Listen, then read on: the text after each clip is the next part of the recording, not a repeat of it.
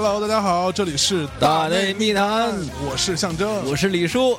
喂喂喂，这是我的节目，我靠，你应该是无稽之谈。我 你是哪位？没有太久先生，你又算是哪位？太久没录节目了，你们现在已经 那怎么着？那咱片头重来一次是吧？呃不用不用不用不用，反正怎么说，就是无稽之谈又回来了啊，然 真的吗？后跟 好久见着鸡鸡没有回来，所以还是无稽之谈。哎，真是不录了，经常被挤兑。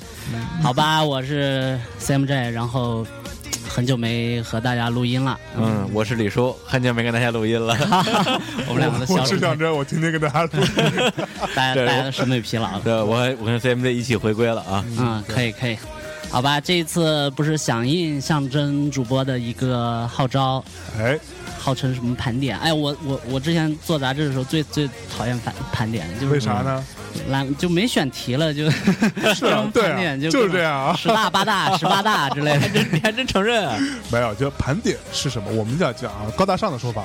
为什么要做盘点呢？啊，因为当我们老的时候，想想二零一四年自己看过什么书，看看过什么电影，听过什么歌，干过什么特别傻逼的事儿，盘点一下，嗯，对，留一个纪念。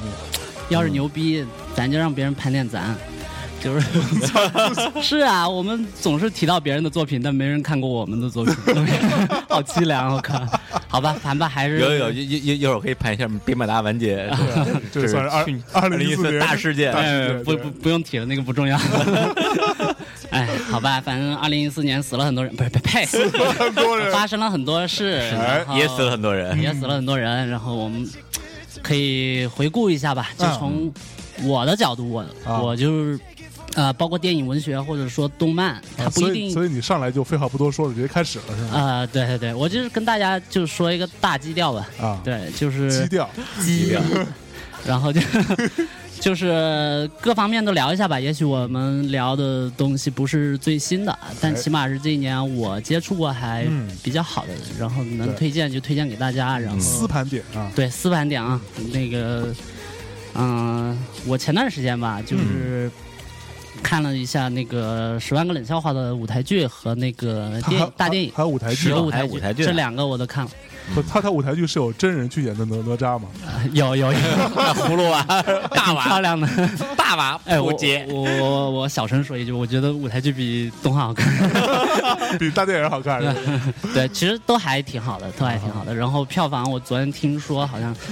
呃，过亿应该是没问题，是九千五百万吧。然后作为一个改大电影的这么一个原创的一个，哎，说原创也有点勉强了，因为里头太多恶搞戏全是。梗啊！对对对，但是也也也是一个标杆儿，我觉得是一个好事儿吧。就是、嗯下一个能超越他的就是兵马大了。哎呀，别介，我靠，兵马大了。万一没超越，到时候打脸是吧？就是咱们兵马大是吧？这个这个成本好几千万，嗯，就是比马大是有可能电影化，我还是这么说，就直到这个片子上映之前，我都觉得 都是说不准的。我觉得中国呃任何东西、任何事情都会发生。我觉得龚自珍老师还是比较这个这龚自珍怎么回事啊？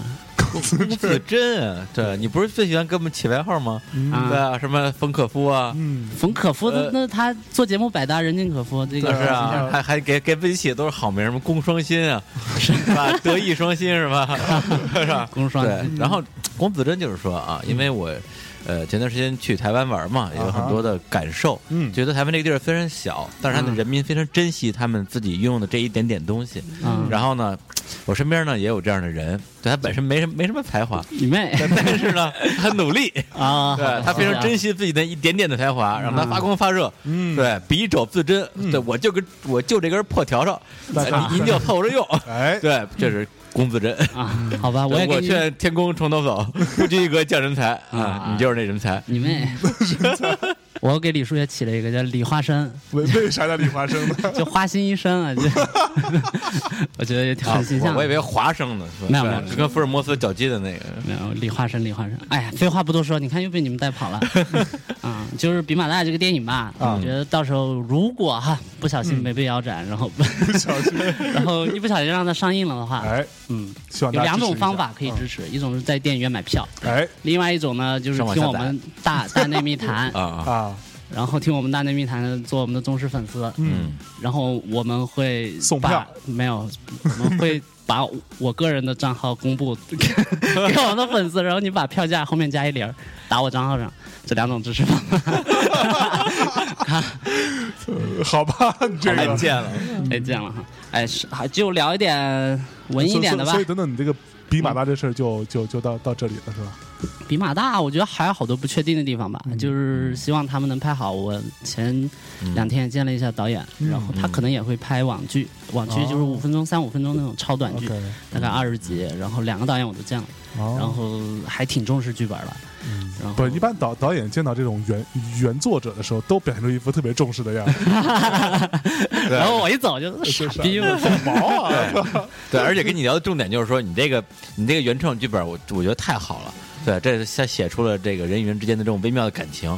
对，我觉得就因为你作品好，我们我们我们才要拍，嗯要不然根本你根本不会拍你的这个这这个东西。嗯，但是这个剧本呢，我们要改一下，改完之后跟跟原著基本没什么关系。啊他说我就是别管就行概念，对，取一概念，就就就，所以这个导演他也是原作粉碎机，是吧？啊，然后他就挖了我很多私人的经历。他嗯说：“哎，你就是骆德哥吗？那好啊，你你说你大学毕业以后你各各种事儿，嗯然后就要我就是挖隐私，挖了我好多。然后我当时挖的我肉疼，你知道吗？就 是我心想我我我我这些都是隐私啊，而且我有时候要是要。”要创作啊什么的，里头梗我还自己要用呢。我操，你他妈用了你你回头你火了，我靠，谁知道我呀？你导的片儿，我操！呃，开玩笑，这么说真的可以吗？没有没有，剪了剪了啊，好，那我们这个不剪不剪不剪。我们刚刚这个是第一个盘点是吧？啊，不是不是，这不是这这不是，这不算数啊，哎就是因为就聊一些那种文艺的吧，我们眼前的事儿就不说了，嗯。因为高晓松老师曾说过嘛，人生不是只有眼前的苟且，还有还有诗和远方。不，还有远远方的苟且，人生总是有 对啊，人生总就是苟且的嘛。好，就这样讲讲远方的苟且吧。啊，就是一四年的话，先聊聊电影吧。嗯嗯，电影就是我们呃有一个韩少拍的那个《后会无期》啊，嗯，对吧？后后就后会无啊，啊，后会无期，然后朴树唱那个平庸之路，啊，不是不是平 平平凡之路啊，对，然后不是很火嘛。我有一次去那个咖啡馆哎，装逼写剧本，我靠，单曲重复了一下午，平凡，真假的啊？对，咖啡馆是有多无聊？就我靠！就听得我就疯了，就基本上再也不去了，我靠，不逼都不逼都不装了。对对对，我完完完全来不动，完全来不动。然后就是呃，但上车是所所以说你你是觉得那歌不好听吗？不知道再好听的歌也禁不住那样放。一下午是吧？。对对对，那你觉得电影怎么样呢？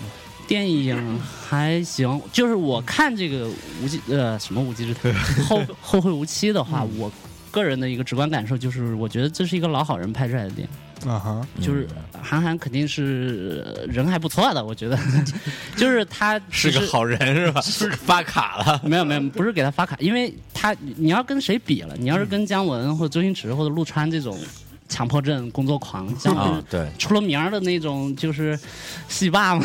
对，然后陆川也是一个，上次李霄峰不是说啊吗？早上四点钟逼他起来，就是说所有人都起来就你。李霄峰不是之前给他写过剧本吗？啊然后就是他也是一个工作狂。我看那个呃一些凤凰网的一些采访嘛，嗯嗯嗯，他是犯了什么急性阑尾炎之类的那种，啊就是要去医院动手术，然后医生说你这个有有危险。啊，然后你动手术，你至少三天动不了。然后他他他就说片场那边一天八十万，这个手术动还是不动？在那烧着，好像是拍南京南京的时候，哦最后压就愣就没有动那个手术，啊就延后了。就他也是一个很变态的，就是然后最后拍这么一个东西出来，就是他起码他工作态度上是嗯非常敬业的，然后还有那个周星驰嘛，对吧？嗯。周星驰不也是经常得罪人嘛？就是是。他为了一个片儿，他能，你说就是牺牲很多，他就是把事儿看得比人重要，就是我我我就是冒天下大不韪，随天下人吾往矣。但是这个东西我得做好了。是嗯对对对就拍完之后全白面了，但是东东西好，其实我觉得呃，才是对所有人最大的一个负责嘛。你从事这个事儿，你掌握那么多资源，对吧？人不是说拍电影四个资源，就是钱、权、期、人，就是你各方面你都是要七是什么呀？时间嘛，时间啊对对对。然后我就觉得韩寒他可能是第一次拍这个，他就无期，不是他拍的还挺快的，好像剧本好像也写的挺快的，然后没有怎么拖，他不像王家卫，有时候拍什么《东邪西毒》，不是号称胶片嗯创了记录嘛，整个香港电影的一个胶片长度的一个记录。而且每次都破记录，恨不得。对对对，然后经常刷新只有他自己的记录是吧？是，我就觉得呃，这个就是他这个片子，我感觉就是他的水平应该比这个还还是要高一点的，对哦真实水平。真实水平应该是还是要高一点的，但是他寒是吧？对，但是他可能出于一些原因，就是实实际操作的一些，就我之前跟小乔录那一期的时候，小嗯乔又爆一个料说，韩寒那个《后会无期》的后期剪辑只给他留了一个月的时间，是吧？就因为一般电影来说至少剪半年嘛，嗯，对，剪半年。王家卫现在还在剪呢，我靠，剪 那个三 D 版，我靠，都剪了多少个版了？就是大家来找茬，对，压完乐高玩具啊，就拼各种各种模板，我靠，对，反正评论，呃反正那个那个后回期，我个人是不太喜欢。是吗？对，而且到最后，其实很多人看完电影之后，一些在我看来是那种。呃，伪文艺青年吧，嗯嗯嗯就说哎，你们你们觉得你你们不喜欢的人，一定是你们看不懂。啊，就少年派嘛，有什么看不懂的？对，然后我说我是我是看懂了之后还是不喜欢。嗯我觉得他我知道他想干嘛，但他并没有把把他想干的一件事干好。对，哎，就是就事情既没讲透，也没也没讲明白，然后就蜻蜓点水一样。嗯是有一点有一点那种啊、感觉段子的那种感觉，反正我自己也是评价也蛮低的，是吗？对我觉得是一个还蛮糟的电影。对，啊，就我觉得从呃韩寒自己的角度来说，他可能他呃在你们你们的标，准其实都是放在一个电影人的标准，对对那肯定是肯定他作为一个处女座，他肯定有很多不足吧？对，甚至很多人看完之后说，嗯，我现在觉得韩寒就是代笔。不要这样嘛！啊，但鉴于我还有哥们儿在他那儿上班，所以我 没有反正我看完之后，我也明显感觉说，韩寒无论你自己写的文章啊，你的写的小说是什么水平，但我觉得你审美，就你审美还应该是有的。我觉得以你韩寒的审美，不至于拍电影只是这个水平而已。对我是还是有点失望的就就就是不是好多人说他就是公公路片嘛？啊！对公路片，然后公路片真不是这样的不，。所所以 CMJ 你觉得好吗？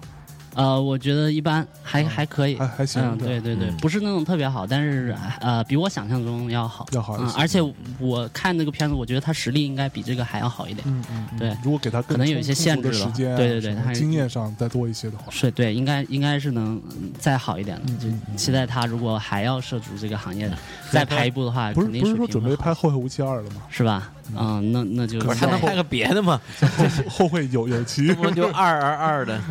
就挺二的。哎，就是公路片的话，我就是当时我正好就是同时期我重看了一个老片儿，嗯叫《末路狂花》，哎呦，就是那个片儿也是一个功夫片嘛。牛逼！Thelma and Louis，对对对，就是 Thelma and Louis，他九几年吧，大概是九一年，九一年的一个电影然后导演是那个拍那个谁，呃，那个那个那个叫什么，影响了无数《银翼杀手》那个《银翼杀手》那个 导演叫做 Ridley Scott，啊，对对对，雷德利·斯科特，斯科特拍的嘛。一九三七年出生的射手座英国导演。啊，所谓公路片，不就是只借一个旅途来表现人物内心的嗯一个成长、一个变化？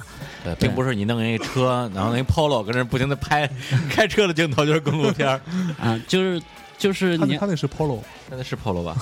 在，反正是大大众一车的。嗯对，然后我就是重看这个《末路狂花》的时候，我也蛮感动的，就是因为这片我之前看过，嗯嗯，然后说觉得还也还挺好的，但是是我 当时就是没有没有看到一些细节，然后重看以后，我发现了他那个片子的一些很多细节。他这个片子其实李叔看了他。他概括的很好，他就讲不作死就不会死嘛。对，就是讲了俩 俩俩二逼女的不作就不会死的一个故事。对对对，就是它简单就是说俩女的，然后在这个平凡的生活中觉得很无聊，出去钓鱼啊，咱们对，咱们去咱们去度个假咱们去疯一疯吧。对，然后有一个人还跟老公撒了个谎，然后就去玩去了。对嗯对，结果玩的路路上之中呢，俩人可能平时压抑太久了，一路上就各种聊骚。对，就在酒吧里边跟男人一起什么嗯跳什么勾勾搭搭勾勾搭搭。结果呢，那个那个男的呢就想就想上她，哎，然后他就不让上，嗯，然后那男的呢就就殴打他，然后他就他就掏出枪来把男的给给干了给干了，嗯啊，，不是他干的，是他那个啊小伙伴干的他他伙伴干的。啊。对那个小伙伴就有一叫路易斯，路易斯就这俩女的，一个那个呃是一个家庭主妇，家庭主妇一个是一个餐厅的服务员啊啊，这两个，嗯，对对，然后两个人呢就干了人之后，两个人就一路夺路而逃吧。夺路而逃，逃亡，然后路上又遇到了各种各样的事儿嗯啊，然后最后呢，就是就就就不剧透了，反正也没什么好下场。对对，就就就而且而且在这关键在这过程，他们俩就已经在逃亡路上了。嗯，还不老实，对是吧？然后最后就是，哎，好像就是那个之前聊骚那女的吧，又是她啊，然后又聊了一个骚，嗯对又搭上了，又搭上了一个布拉德皮特对，就是布拉德皮特皮特演的，然后布拉皮特是个贼，然后直接把他们逃亡基金，他们想去墨西哥嘛，呃对，就他们这个有有有有有一个就是情节上的一个设定嘛，他就是说就是没有人会相信他们说的话，他为什么不报警？嗯，嗯。就是因为所有人都看见他在酒吧里跟那个男的勾搭，嗯嗯。然后那个男的带着他去停车场，然后要搞他什么的，然后他开枪打死了，就没有人会相信他们是是被强奸未遂，然后才这种杀人，所以他们才选择了就是逃跑，逃然后然后对。整个逃亡过程，我觉得呃他描写的也很隐晦，他有些细节真的是我觉得做的很细，就比如嗯，他们刚开始夺路而逃的时候，就比如刚杀人的时候，不是那个开车过来接他嘛，然后两个人就是上了车嘛，嗯嗯。他是从一个很黑暗的地方，然后一个大马路上很多那种大型的车辆，嗯他们是基本上夺路而逃吧，那个车是摇摇摆摆的晃的很对对对对，很很很好不容易才挤出去的，然后整个这个旅程的这个过程，他路上的这些障碍物就一直在变小。对，就是他后面的话就是，呃，有那种大型的一个吊车，他们不是在那个路口吗？抢劫，嗯对，对就是那个塞亚玛去抢劫的时候啊，一个吊车它是从他们车后面屁股后面过去的，嗯嗯。然后再后面就是呃一马平川，然后一辆摩托车过去，是，然后再后面就变成是就是农庄里的那种，呃赶了一些牲口挡住他们的去路，就是他的羊什么的，随着他们的心境越来越开阔，他整个他的障碍其实是越来越小的。是他其实他的一些细节是非常非常有秩序的，包括他们，呃，在逃亡过程中，他们女性身上的一些符号也在逐渐的剥离。哦对就开始打扮特别家庭主妇，特别女性化，对然后各种花花边、花裙子、帽子什么的，一大堆耳环什么的。但是最后，他这些东西慢慢就越播越少了。嗯对对后来那耳环好像还送给一个那个，对对对，换了一顶帽子啊什么的，就是他打扮越来越中性，甚至没有因为男性就后来就他俩就是一对儿嘛，对，我觉得他们就就最后就他俩就是一对儿嘛，就是是一个嗯同性之爱吧，我觉得有这个呃呃，你要非要往这上面那个也也是可以是的。吧？对我，我就觉得它里头有一个细节很打动我，就是还就是那个塞尔玛，当时他们不是碰到那个布拉德皮特这个帅哥把他们钱偷走了嘛，然后他们就缺乏钱，然后那个缺乏钱，那个那个那个塞尔玛就去抢劫嘛，然后抢劫以后就留下路易斯坐那个雷鸟上面，他停在路口等他，他其实不太知道他去抢钱了，对以为他去买东西了。然后当时有一个下意识的，他拿出那个反光镜补妆的这么一个细节，嗯。然后他补妆的时候，他用余光看到了旁边的一个，呃，窗户里有人在看他，嗯。我不知道你记不记得这个镜头，然后当时就想起了这个音乐，嗯。音乐以后，然后镜头就往往前推，等于就是导演是比较有意识强调这这一块儿，嗯就是那个窗子那个窗窗栏后面，嗯。有两两个老人，两两个老太太。两个老太太，两个妇女，然后就是眼神看他特别复杂，有点羡慕，又有点有点感到陌生的那种，看外外星人一样的那种眼神、嗯看这个路易斯，然后路易斯也自觉没趣，就把那个口红一丢，啊，然后当时我看这个镜头，我就觉得真的是非常好。他你要往深里说，就是深深拔高的话，这相当于就是被这个男权社会就是囚禁了千年的这么一个女性的这种嗯。对自由的一个向往。对，自我意识觉醒，对他们，他们，他们被困在这这个里头，被养在家里，嗯然后他们没有自由。他们对这种野性的东西、自由的东西是很向往，但他们已经年华已经逝去了。嗯就是这个导导演，就是我就觉得就是这方面就是真的是做的非常好。嗯就是这个片儿，他如果非要说美中不足有什么呃地方，我就觉得后面有一点点破功，你知道吗？哪儿就最后不是有个警察是一个好警察吗？啊？对，就一直在想把这两个人我往绝路上往回拉，是对然后最后他不是两个人在最后的最后，然后他从直升机那边过来，然后那个老警察当时说了一句破功的话，我觉得啊什么大概就是把这个主题点了。啊？点了，就是说，就是这帮女的，就是就就就就一直以来就是受到多少这种欺凌和这种这种压迫啊什么的。反正但是有一句这种点题，我觉得稍微有点不是，破他就怕大怕大家看不懂大家看不懂，就好像你看那个《东邪西毒》最后的一句旁白，其实慕容嫣和慕容燕只是一个人的两种身哎呦我份。操大哥能不说这事儿吗？是啊一说就一说就没劲了，啊，是吧？是啊，我就我就觉得就是这才是一个好的一个公路片儿。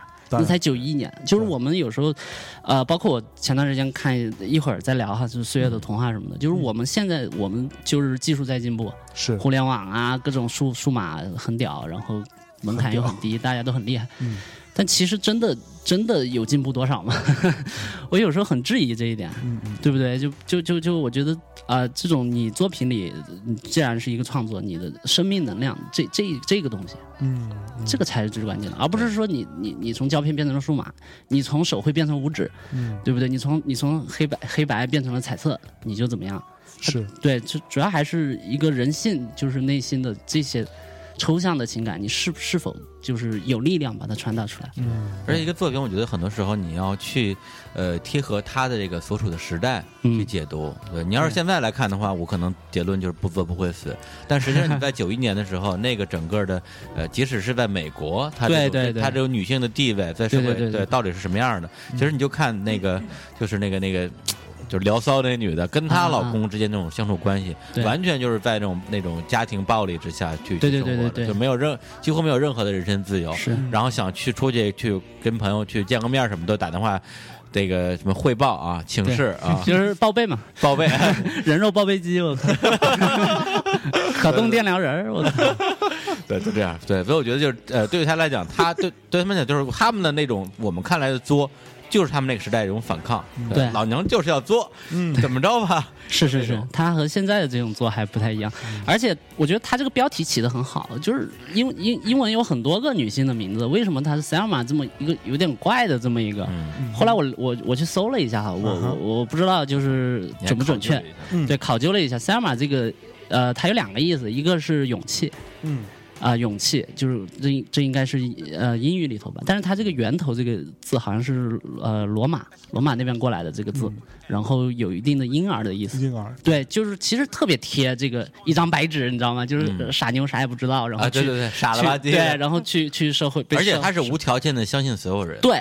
然后就被社会上这些豺狼虎豹就各种坑，你知道吗？对，长对长得丑的虎豹和长得帅的虎豹，啊，都都是豺狼，对，都是豺狼，就是有些豺狼就是比如她老公那种，嗯是就像一个爹一样，就把他当当当一个附属品。嗯对对，还有那个那个酒吧那个人就把他当个逼嘛，然后 然后布拉德皮特又是就就玩弄他的情感，就是嗯大家对他的这个维度是不一样的。是。他不是说同一件事说了三遍，他是三遍说了三件事。对。一鱼三吃，对，他就就是就是，他就他就说这种情况，你看女性倒霉吧，我再跟你说第二种情况，女性还倒霉，在这第三种情况，女性还倒霉，就根本就没有出路，对，所以他这个主题才深入。嗯所以这个片子你就你就看到就是一前一后这个人物的弧光，就成长最大的那个人就是这个片儿的主角，就是那个 Sam。嗯，对我就觉得这个片当时就是呃，大家有兴趣哈，是可以可以去找来看一下。哎，湖光这个词儿是谁谁啊，是一个编剧编剧的一个术语，就罗伯特麦基的故事那本书里头有什么人物塑造和人物真相啊，然后人物的一个弧光啊什么的。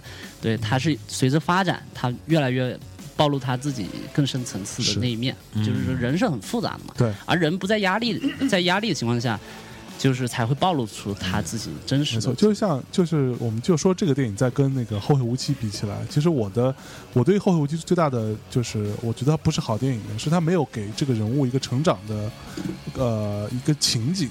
就嗯这个人物他为什么会后来会这样做？其实他没有理由，对吧？或者他这种成长不太充分，因为他是片段的。对，不太充分。嗯对，这个他是片段的，他哎，我说到这儿，我我们放首歌吧，我那个我把那个 Selma 和路易斯的那个片尾调出来了，哎，嗯，我们来放一下啊这首歌歌叫。啥啊？就这个是吧？好，那给大家嗯听一下先休息一下啊这个《Selma and Louis》啊，《末路狂花》这首呃这首电影的片尾曲。嗯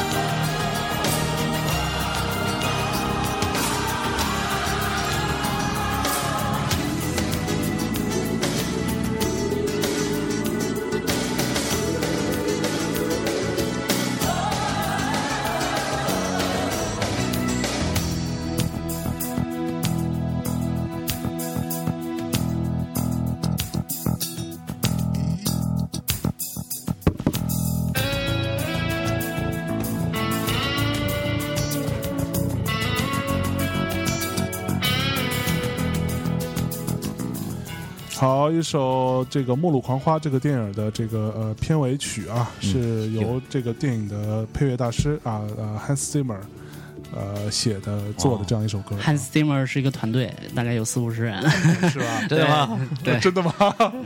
然后做了很多那个，呃像最近的那个不是也是他写的，哦叫《银河》，不是不是那个星际穿越》，星际穿越也是他，然后《盗梦空间》，嗯，对，他的原声是非常好的，还有那个蝙蝠侠，嗯，对，嗯，好，那这个我们刚刚在听这首歌的时候，我我也在说，我说我当时看这个《末路狂花》的时候，我是跟那个《天天生杀人狂》放在一块儿看的。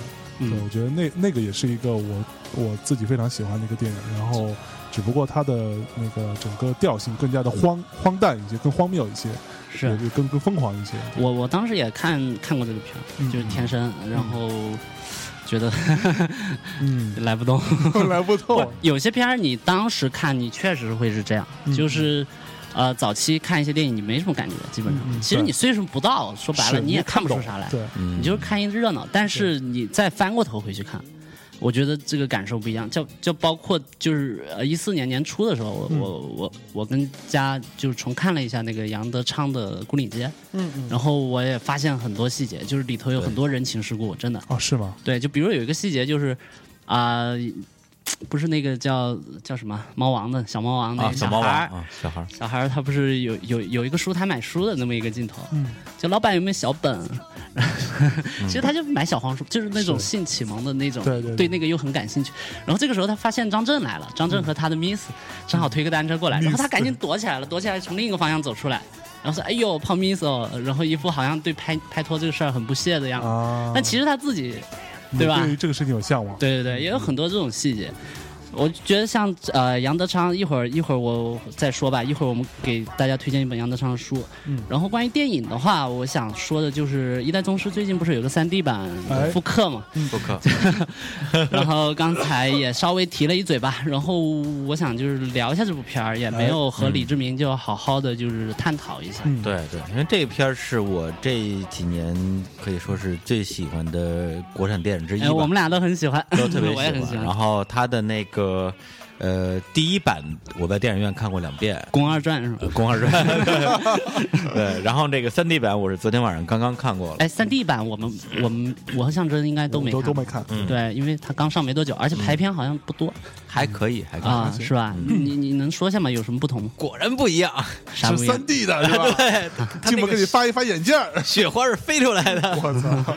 是吧？那个雨滴也是飞出来的，谢谢啊，我看是吧？其实我发现啊，除非是像《阿凡达》这种三 D 效果做的特别的绚烂的电影，绝大部分的三 D 电影都是你刚戴上的时候，你觉得嗯，果然是三 D，超过十分钟之后，你完全不觉得它是个三 D 新鲜。感就过了，对，就就完全就完全已经就是拿它当二 D 片来看了。嗯对，只不过借一个由头回回锅啊，回回锅，然后多卖点钱，是功夫不是出三 D 什么的，对，公费出三 D 了。嗯 是对对啊。然后呢，这个片儿我觉得，呃，我就不比较三 D 跟二 D 的区别了。嗯在我看来，你就比较情节还是情节。我觉得，呃，这个片儿它能吸引我重回到电影院重看的一原一个原因，就是在于说它把之前的很多的剧情，第一是删删了很多东西，嗯。第二他又加了一一些东西，嗯。就加的没有删的多，所以它整个时间变短了。哦，第三个是他把很多的顺序全都给颠倒了，嗯，对，也以至于说我跟我看电影的那个朋友，我跟他说，一直到电影已经拍到大概大大概，比如说一个多小时的时候，嗯。对，就是《宫二复仇记》啊。都没有出现，对啊？是哈。都，没有出现，对，等于说是一直在拍叶问，叶问这就等于说是比武胜了之后掰饼嘛，啊掰掰完饼之后，然后吃了。然后就吃了，然后然后挺好吃，然后他就准备，然后就跟那个宫二书信往来，啊。什么去东北，然后日本人来了。发一面，对，日本人日本人来了之后，然后他们就，然后他就一个人逃亡到香港，到香港之后还就踢馆嘛，然后教学，到这儿公二公二都没复仇，哦然后我就跟旁边的朋友，那所以这时候马三出来了吗？对就之前就是有有亮过相，然后我跟旁边打赌，我说。我说我赌我赌《宫二复仇记》整个被删了，他说不可能，他那时候觉得 那时候觉得最精彩的，然后一直到那个就是小呃张震都出来了，啊，然后啊宫二那复仇记还没开始，一线天的出现，对对对，然后我我那朋友就他已经颓了，说啊，看来是你赢了。结果这时候那个相当于是这个呃呃叶问跟宫二两个人，相当于是见了在这个香港见了一面，然后龚二说了一句：“你知道十年前的那个大年夜我在哪儿吗？” 然后我这朋友就嗨了，说：“你看见没有？我说的吧，肯定有回忆。我操！” 对，等于他把这顺序有非常大的一个颠倒，啊，有有调整的整，颠倒，嗯然后删了，。所以我听起来的意思是说，呃，三 D 版是把《宫二传》变成了《叶问传》变成叶问传。是吗？至少它看上去更像叶问传了。哦尽管后边也会有挺长的回忆，包括在那个包括马三，然后就誓师呃誓师嘛，嗯然后还有那个和他们在火车站大战这些确实都保留了，嗯。但是他删了一段很关键的。和非常关键的那个 CMJ 大师非常喜欢的戏，就是宫二刚刚回到东北之后被一帮老帮菜，就是金就是金世杰一帮啊啊啊啊啊！围在一起是说。天意是吧？是天意，这这这事儿就就怎么着吧就，算了啊那段戏别删了。嗯嗯，对，那段戏其实我就我甚至觉得是整个的《一代宗师》的的第一版里边非常重要的，甚至最重要一段戏。那个戏被删了，我觉得很可惜。是他他后面没被删吧？那个那个那个，他和那个叶问说约嘛，然后对吧？叶问说：“叔叔，我们不约。不是，它里边其实就是它非常微妙。我我也不能说这版一定比上一版好，嗯对，它真的是删掉了一些我觉得可以没有的东西，也嗯删掉了一些我特别喜欢的东西。比如说在最后的时候，在整个里面最结尾的时候，它实际上是有呃有一连串的那种那种。镜头的切换，然后其中有一个镜头就是叶问，我我没记错，他坐在一个开着梅花的庭院里边，啊这样一个镜头。但实际上这个梅剪影是吧？对，但实际上这个梅花是宫二他们家的梅花。他去他家看过，对对，而而这个叶问是没去过东北的，嗯所以这个镜头其实是不成立的。嗯对，所以我认，所以我看到这镜头的时候，我是特别特别感动。但这个镜头在这个版里边，至少我在结尾处没有看到。然后有对，因为我后来看影评，有人说在前边的地方有出现这个画面，但是我我没有太留意啊。”当时就其实说他为什么是梅花，因为宫二叫什么宫什么宫梅若梅宫若梅嘛。对对。对，然后呢，其他的就是就是剪了好多张震的戏，张张震雨中八极拳大战没了，没了。然后火车上被宫二救一命没了，然后那个爆菜小沈阳没了。哎，我看过一个那那，张正熙就没什么了，就没剩了。我看过一个解读说嗯他那个推掉的那门婚事儿就是张震。不是啊，有有有有，这第一版的解读里头有这个说法，我我看到过。对他推掉的那个，他不是推了一个婚婚事吗？嗯，那人就是张震。我操，我也不知道，这太深了。呃，我太深了。我觉得王导真是怎么回事啊？我看不是王导，就是咱们说的乐高嘛。啊对就是说他可怕之处在于说，他并不是说他 他他可怕之处在于他都不知道，呃他他他自己都不知道他要去哪。他想干嘛？对，他不是，呃不。不过你说啊，对，反正就是说，他就比如说，他有一段戏，就是那个叶问到香港之后去找宫二，嗯按照之前的版本以及任何你能想象出合理的逻辑，肯定是宫二的那个老仆人，就背着猴的那个那个，对对对耍刀那个老管家，嗯请他来开门。结果在这一版，小沈阳来开门，啊然后说的话是那个没有没有同样的吗？说的话是不不一样的，就是说、啊这大半夜的你来干啥呀？这东北话你知道，说我来看病。贵圈好屌乱。对啊，对吧？说你来看 这这大年夜来给他看病，这看病还是找病啊？然后我就说东北话，然后我就觉得我大哥，就你跟宫二啥关系啊？对啊，对就他他也没有交代，是吧？完完全不，他他他交代过啥？啥他啥都不交代。交代，对。脑补好吧他？这里边还他的张震的戏，他加了一段张震跟叶问的一段对手戏，相当于两个人坐着聊，说那个什么，说那个就是因为张震是就理发师嘛，他有把剃刀啊，号称十年没出鞘，说千金难买一声响。啊，然后呢，叶问说我就是意思就是我想试试，然后张震说那那就那就来了吧，就来，然后两个人啪哦，他们两个打上他们俩打了一场。啊，但是怎么样？但是他，但是他们俩对手戏，我记得，我记得我之前我看过《一代宗师》纪录片儿嗯。我看过一段对手戏，但还不是那段戏，又是另又是另外一段戏，是所以到到底王导拍了多少多少东西出来？他应该是拍了很多他拍了个版本，他拍了无数的可能性，啊甚至无数的无数版本的人物关系，啊哈，对，然后现现传现传。传一个是一个，对，我觉得如如果他狠点的话，他完全他真的可以用他剩下的东西编出一部剧情、人物关系完全不一样的电影出来，嗯，我操。呃特别人屌还是那个人，故事完全不一样。对他其实可以出好好几部《叶问之小时代一小时代二叶问之叶问传》《叶问之一线天 》什啊么之类的。对，而且这版它的一个很大的一个，很多人认为是亮点啊，我觉得也不好说，就看你对这东西的一个解读。因为咱们，因为我之前对叶问很很大的一个呃喜欢的地方，就在于他很多留白，他很多话其实说一半儿是他他他故意没说完，对嗯但他但他在这版本里边呢，不知道他是为了弥补遗憾啊，还是怎么样，他把很多话故意就给说透了。嗯比如说叶那个宫二回到香港之后没有跟叶问在一起，这个事情其实大家都知道什么原因嘛。嗯，主要这这在这个版本里边呢，就出现了一个情节，就是老管家苦口婆心的劝宫二，就说姑娘意思就是姑娘你就嫁了吧，不是挺好的吗？宫二说，我为什么不能嫁？一二三四五，啊，然后就对就给他说破了。呃，对，就有有有点破了的意思嗯。然后呢，这个片最后有一个彩蛋，然后呢，我因为我听说彩蛋但，我不知道彩蛋是啥，然后我就特期待，结果开始打字幕啊，梁朝伟、章子怡啊、小沈阳什么打完之后，突然之间。赵本山出来了，是吗？对，我觉得做人吧，对，很多时候你就是做人就是对逃是加了一段戏在这儿，个加了就是赵赵本山的戏，哦。然后他做人就是你你逃不开的，就是这这几样几样东西，嗯。啊，到最后这五样东西，意思就是大概就是什么什么功名利禄之类的东西，到最后就是一样东西，就是我，啊，对，就是我，什么时候你能把我放下了啊？我大家看的时候会特别特别唏嘘，你知道吗？这这对。赵本山刚出事儿，我看你就把我放下。是，听说东北有座山很高，赵本山。然后在这段戏之后，又加了一段戏，啊，嗯香就是叶问跟那个宫二在在香港再见公家六十四手，哎呀。哦，，所以他见过六十四手，就对他们俩就隔了一扇门打了一段哎呦。哎，呦啊，这段戏。然后呢，哎有人评价说，看完这段戏之后，只能说一句话，就是这个王家卫还是挺爱观众的。哦，对，因为因为之前有一句话嘛，大家印象印象都特别深刻，就是这个章子怡说的，武学千年没什么不能绝。对，嗯。六十四手嗯。我已经忘了。啊，对对，听这句话的时候，当时真的觉得就是特心里特别老汉推车我已经忘了。就之类的。对，来大师那个，这这是我对三 D 版的一个一个一个观感。所所以我我稍微插一句，那你我们单把呃，我们先把这个三 D 跟二 D 的这个差别嗯先丢到一边去，你单看三 D 版，你觉得是一部好电影吗？当然是了，那你觉得比比你之前看二 D 版要好吗？嗯，如果把它当做两两部电影，先入为主吧，我觉得。啊。我我还是我还是喜欢老版本。嗯，但是对，但是我是在我知道。相等于说你相当于是一个一个一个美女吧，嗯。比如你这次出来的时候露一胳膊，嗯，然后呢大然后然后底下穿一个呃那个那个大棉裤是吧？下回出来的时候你你露大腿，嗯，穿一大大黑丝儿，对，穿穿一大黑丝儿出来，对，然后呢，你说我喜欢什么呢？可能我还是喜欢，哎，我为什么选露胳膊这？反正我意思就是说，我知道你胳膊长什么样，嗯，对，所以你这次你你新露出一点东西出来之后呢，我我我可以做一个拼图，啊把更多的可能性拼起来。嗯。对，所以看完之后我也觉得很爽，我不会说我觉得你这还不如第一部呢之类的，我倒不会这么去想问题。嗯。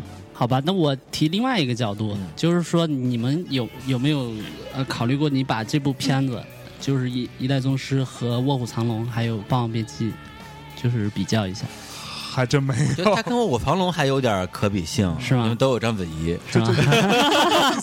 这谢谢啊！我操见了，我靠没有没有，我觉得是这样，就是章子怡，因为我我对她是属于路路人转黑，黑转粉，然后粉又转黑，对，就是他我我大概知道你粉转黑那块是因为汪峰是吧？啊，路不是路路人就是我的粉木耳转我的黑木耳父亲母亲，哎，我操！别别太重口了啊！不是，我很严肃的在类比这三个片子，它起码有一个共同点，就是哎它是我们华语导演这三大剧剧的各自比较巅峰的作品。嗯嗯。嗯这起码可以，它啊各自隔了对。对对差不多十年。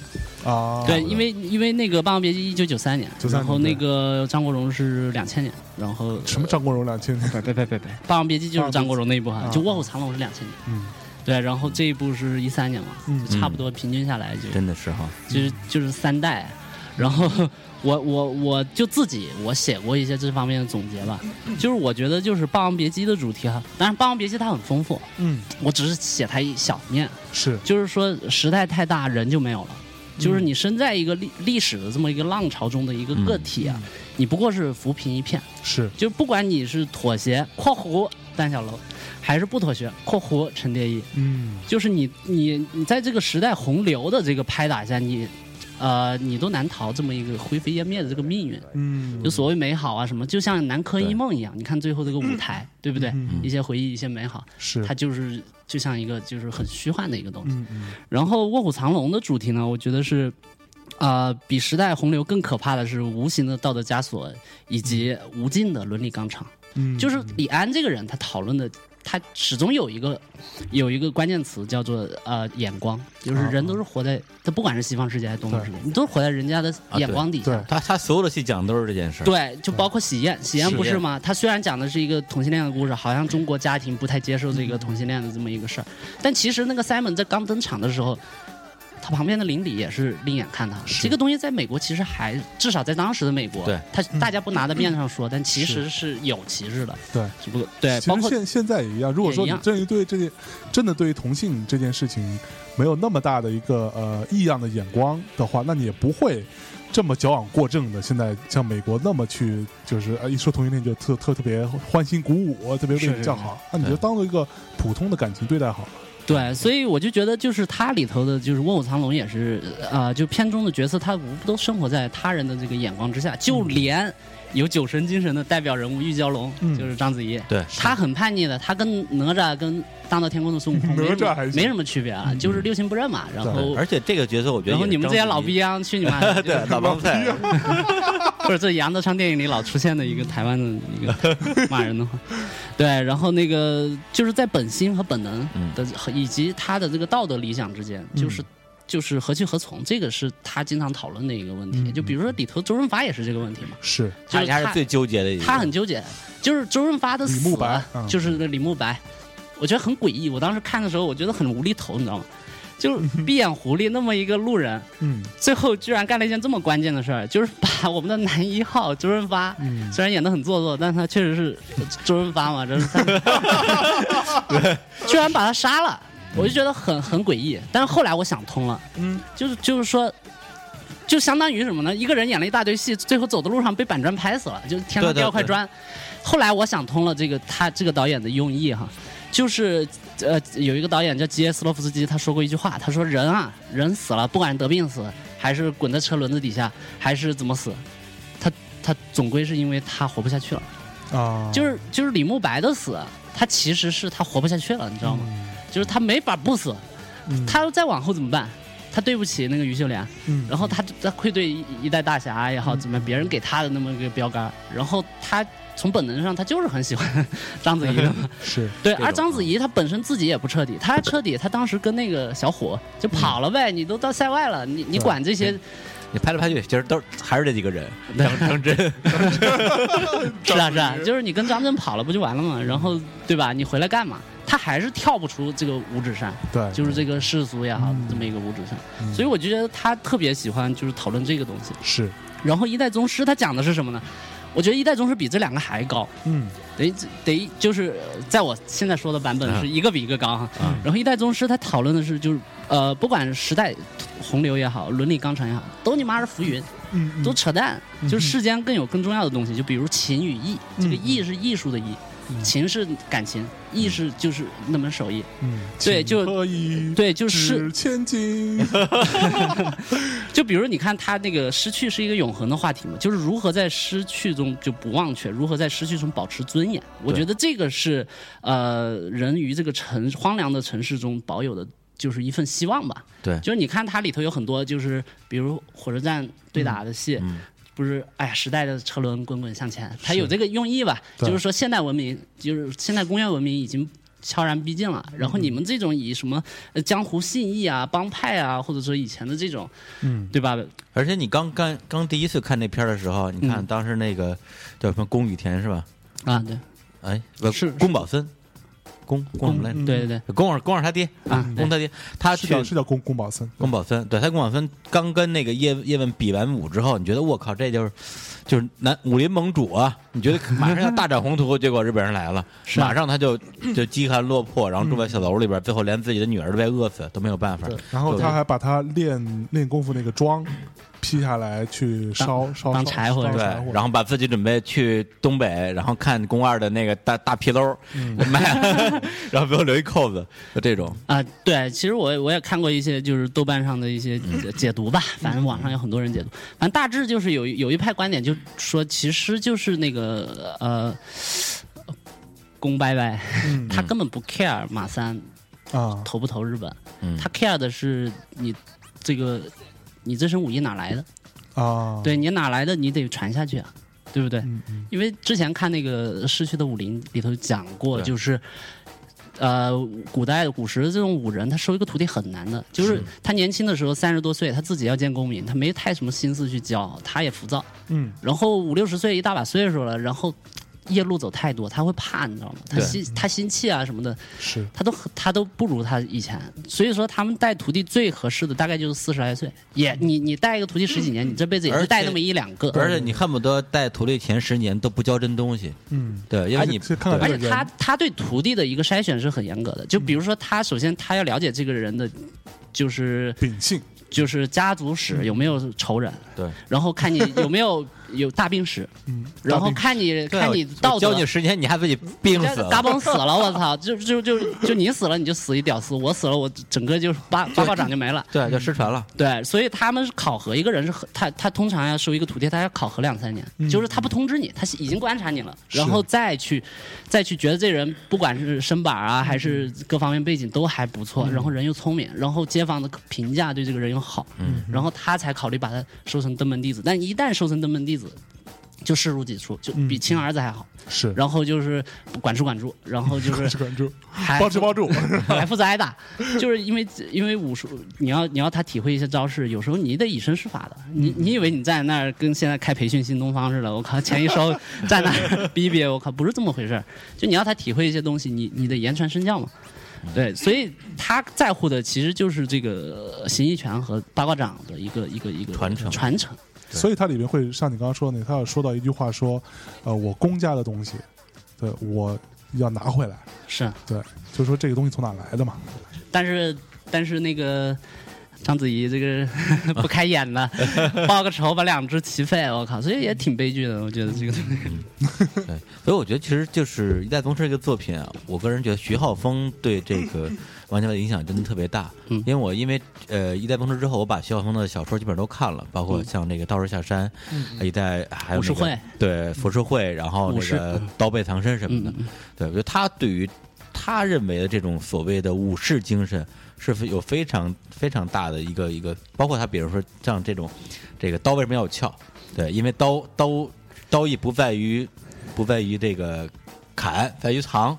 这种东西肯定是徐浩峰写的，对，完全是他的个人风格的东西。嗯，是我之前我看那个徐徐浩峰的一个访谈，还挺搞笑的。嗯大概就是说他是写作吗，还是拍片儿？然后大概就是他之前自己有呃一门技艺吧，然后最后他就没干那行，然后然后记者问他有没有一种可惜的感觉，他说没什么可惜，人生就是这样。当 时我印象中就是这人是一混子，啊我操，就没什么好可惜的，就是 就呃挺逗的哎，。所以徐浩峰的小说其实值得看的是吧？嗯，可以看一下。嗯，我我觉得特别值得看，对，哦这这是我这几年看过的最好的。如果说我我我，因为我一本都没读过嘛，如果说我就读一本的话，你就读哪本？嗯，武士会五十会嗯武士会，对那本书我特别喜欢。，OK，这三部片子啊，就是我个人认为，就是有人说嘛，不是坊间一直有传言，就《霸王别姬》不是陈凯歌开拍的，我觉得是他是不是他拍的也不是很对，重要吧有。人说是他爹拍的，是啊，有人说他是爹按着他手拍的，然后所所以他后面才各种失常啊什么的。但我觉得那部片，我觉得《霸王别姬》，我看就是一个分镜教科书。就是你随便截张图，它就是分校，就是就特别学院，然后就各种周正，你知道吗？对对对然后就很标准，对，然后不管是影调、构图还有运镜，都是非常非常呃就是呃成熟的。是，但是《霸王别姬》为什么这么有魅力？嗯不得不提张国荣，嗯嗯就是张国荣，他他在一个就是很实在的一个东西里头，嗯加了一个神秘感，嗯，就是一个差因素，就是张国荣。张国荣对这个，我觉得《霸王别姬》的一些一个加分作用是非常大的，是，是比想象中大的。就比如有两场戏，嗯。就我看材料他有说，就至少这两场戏是张国荣的主演。就第一场就是很有名的那场，他和菊仙姑娘第一次 VS，啊就是就和第一次菊仙姑娘打照面嘛，啊中间一个张丰毅，嗯。左边是那个巩俐，右边是张国荣。哎。张国荣本来是本来就是正常装，嗯。而不是戏装，戏装是张国荣的建议，就是张国荣就是说，要不这场让他就是全 全身都带上，等于就是说，如果你本来是如果他也是一个日常的便服的话，嗯。那这次会面就变成了一个一比一，就势均力敌嘛，这就是是。导导演的意图对。其实导演意图本来就是势均力敌，嗯。但是他加上这身戏服，他就变成了二比一。嗯。你知道吗？就张国荣就显得一个，就是他和这另外两个人其实是格格不入，格格不入。他跟整个世道是在对抗的，是。他就变成了一个二比一的局面，这个真是意味深长。我觉得这这一点真是这张国荣加了一个分。然后还有后面他不是问那个取那个宝剑嘛？啊啊。宝剑以后不是从黄包车，然后被日本兵拦住，对对对。一掀帘子，然后妆都花了，然后他一个人很绝望，就一一潭死水一样瘫在那儿。对。那那那那一段也是张，就是这个妆也是张国荣自己自己把他、哦。把他弄的。他的建议就是他他这个时候他应该是特别绝望的，他是入戏很深的那种。哦所以《霸王别姬》其实是张国荣拍的，没有没有没有没有没有，就是我就觉得就是张国荣起码他是。呃，我觉得那是上张呃陈凯歌的水平没有错，嗯你把张国荣换掉，就是很可能是另一部片儿就比如说梅兰芳，所以说是张国荣 VS 黎明，黎明是这么个逻辑是吧？对啊，然后我就觉得就是呃这些这些片子，我觉得都是呃、呃都很优秀，都是很值得寻，就是耐人寻味的一些。不，其实很有生命力的像像你讲这三个电影，就我自己看的时候，嗯当然就是因为我是比较，我看的就比较虚了，就看到最后的时候，因为我每个电影都看过不下两三遍。嗯，当然那个呃那个那个一一一代宗师看的比较少，嗯我可能看了也就两遍啊三三遍。我后来自己 download 了一个盗版的，自己又看了一遍。但但我当时看的看到最后看的就比较抽象的层面上，嗯我就我就呃第一是画画面的感觉，嗯我觉得画面感觉都是他们是有非常浓郁的、强烈的中国的这种审美的元素在里面的。嗯，然后包括这种留白啊或者什么，就就尤尤其是一代宗师跟啊、那个嗯李安那部《卧虎藏龙对，其实它有很多国画的那个影子在里面。嗯然后另第二就是这里边所强调的，就是我之前也讲，我现在还是非常为这个事情着迷。我不知道是不是可能显得过于肤浅，就是它的里边所强调的那种江湖规矩。啊，就是这种人和人之间这种最基本的道义的道义，这个是在我们现在是没有的。对，确实。但我对这种东西是非常着迷的，就是就是你知道，就我记得，呃，那个那个那个《霸王别姬》里边有一段是那个巩俐跟就是那个那个菊仙姑娘嗯跟那个段小楼，然后啊段小楼他他师傅那一段，啊你记得那一段吗？啊，就段小楼他师傅要打段小楼，说把裤子脱了，嗯是吧？然后完了，巩俐就坐那儿那样说：“您猜怎么着？”就啊对 S M 得算上我呀。就是说什么现现如今儿这小楼可是我的人了，您要打他也也成，打狗也要看。得跟我说一声对他会有这样的东西。然后啊，对对对吧？你对对，你要打他也行，他人他端他有一个范儿端在那儿。对他范儿端在那儿，他就说你要打他也成，你得跟我说一声。嗯，姚姐归姚姐，该有范儿的时候一点不。对，然后那个他他师傅就就说哟，这不是菊仙姑娘吗？啊，您来了，您旁边坐好，嗯就是说操，你别给我来这套，嗯你旁边坐着好好看我怎么打。就没你事儿对，。没你事儿，这样。对，我觉得这些东西是让我让我特别着迷的地方。对对对，对他是这种很有质感的。对，而且咱那时候就是他们是有规矩的，对对对对。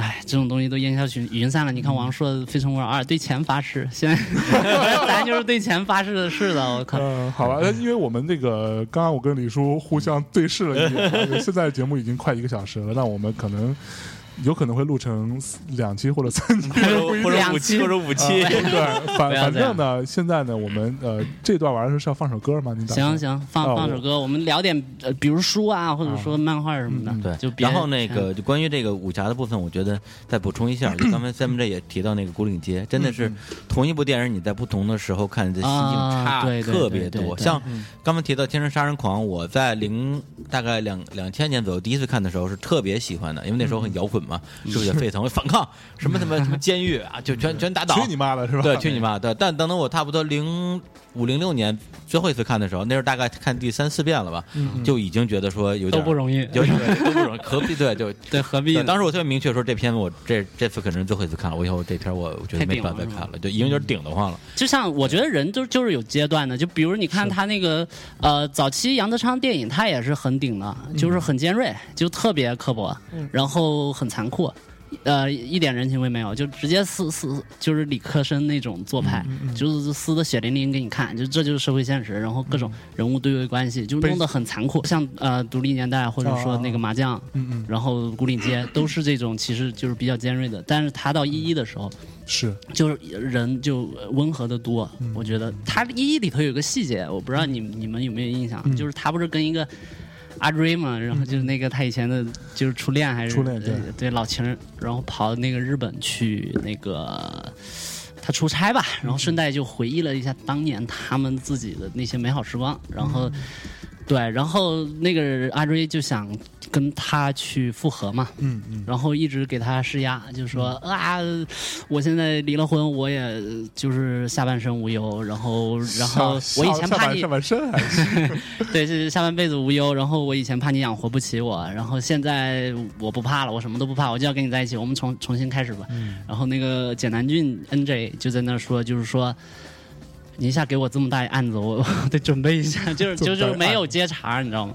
就是不管是他要考虑一下，还是 他其实是不愿意的，还是怎么哎，样？所以这个 NJ 里边，这个 NJ 就是那个吴念真演的吗？，对，吴念真演的就是那个吴念真对吗？，对，就是哦那个个吴念那个就是那个吴念真，写书那个写书那个作家、啊，编剧、台湾念真情什么的。对，然后他，然后后来有一个镜头，就是他俩最后就是坐地铁，然后两个人就呃就很沉默，嗯然后吴念真睡着了，嗯然后旁边那个阿瑞就是脸很严峻。是然后最后这个阿瑞就走了，你知道吗？就不辞而别。嗯然后我当时百思不得其解，就为什么他要走，他之前不是一直在施压，玩玩命的想复合吗？为什么他又放弃了？嗯然后后来我我所以说稍微大一点再看这段，我明白了，嗯，就是他已经被抛弃过一次了，他啊不能接受再被抛弃第二次，嗯。就是他选择一个主动的离开，起码是我主动的，你嗯，知道吗？就是他承受不了的，这个东西对他来说太太太沉重了。就被遗弃的后遗症啊，对对对，然后就就就比较呃，就是有很多这种人人情吧，就是真正好的导演他是呃很丰富的，就是你不同的人生阶段，然后你的体会可能看上去不一样的不一样的。对对。好，那我们对，所以就是我最后再补充一下，就是 说这刚才提到是你在不同的阶段，然后呢，可能别人作为一个导演，刚开始他很尖锐，到最后他努他反而是努力表达一些是说，呃，很多事情其实你可以跳出这个规则来看这样一个东西。那因为刚才我提到这个《一代宗师》有一个彩蛋嘛，嗯嗯就是赵本山赵大爷哎，所以赵本山在在三 D 里边有有说那段话吗？什么有多大屁股穿多大有有有，但是但是熬熬蛇汤那段给剪了，啊？对，就屁股那段还有。但我觉得熬熬食汤那段更更好啊。对，啊，火 火候火候火候未到，嗯，那么那什么众口难调，火候过了，事情就糟。所以打油诗做的还不错。对对，挺像他小品小品的那个。对啊，就是欢迎来到海底捞。赵本山他在里边演是演的是一个什么样的一个角色啊？大家都知道他是演的，现在是那个就是宫保森的师哥，对对，他的师兄。然后这个人呢，实际上是他之前他是八卦门的头号人物，嗯老大。他其实实际上是这这个门派的一号继承人。哎后来是因为惹了一个惹了一个命案，嗯然后呢，他没办法，然后 OK，他说那这样，那我去跑路。嗯那从此之后就是这这门派就留给你了。嗯这就是他在店里面说的，说出来混，面子请人吃一根烟，里子就得除掉一个人。嗯他就是相当于是被除掉的那个人。哦在这版里面，他拿拿张照片出来，嗯给那个叶问看，这也是彩蛋里面的内容。说照片看见没有？这就是老公，对？然后这就是宫二，那时候还抱在怀里。照照片里还有一个人，这个人是我，但是从某一年开始，这个人没有了。嗯，对，那这这就是我们的里里子跟面子。然后最后就是我刚才说那句话：生死是非，成败荣辱，其实就一个字儿，我。只有我这里装的东西才是真实的。哦，对，然后用这个也作为这期节目的一个靠，好吧？好吧，这期聊的还挺尽兴的。那个有什么内容，我们下期再见，下好吗？期再见啊最后给大家带来一首什么歌嘞？啊、大师好像给大家带来一首这歌叫啊《On the Other Side》，啊，就是在这个另一边啊，演唱者呢是 J J Johnson。啊，是那个贺老师推荐的啊，嗯，送给大家。好，那在这首歌里边就结束我们这个第一期的节目，然后我们在下一期继续跟大家盘点这个 CMJ 大师的年度收藏。下一期能盘得完吗？那我觉得选，嗯，好吧，拜在这首拜歌中跟大家再见了，拜拜。拜拜。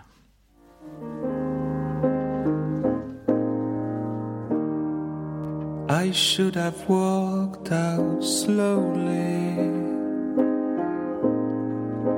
I ran as fast I could.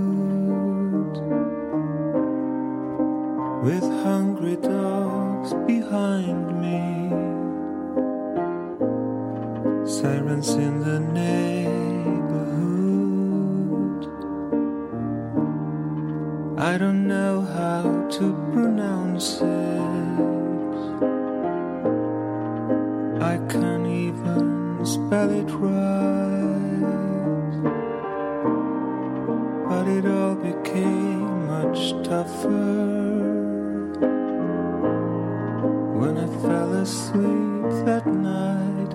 When we meet on the other side, will you recognize me then? Can we take off from our last goodbye? Or back from start again?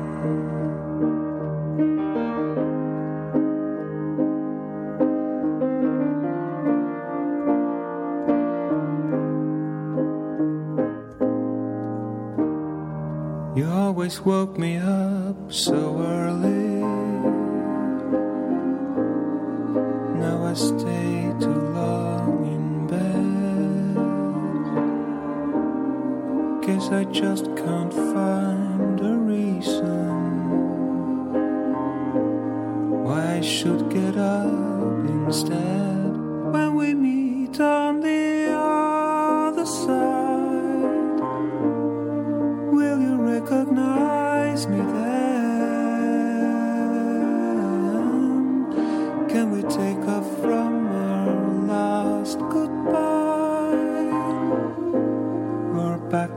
start again?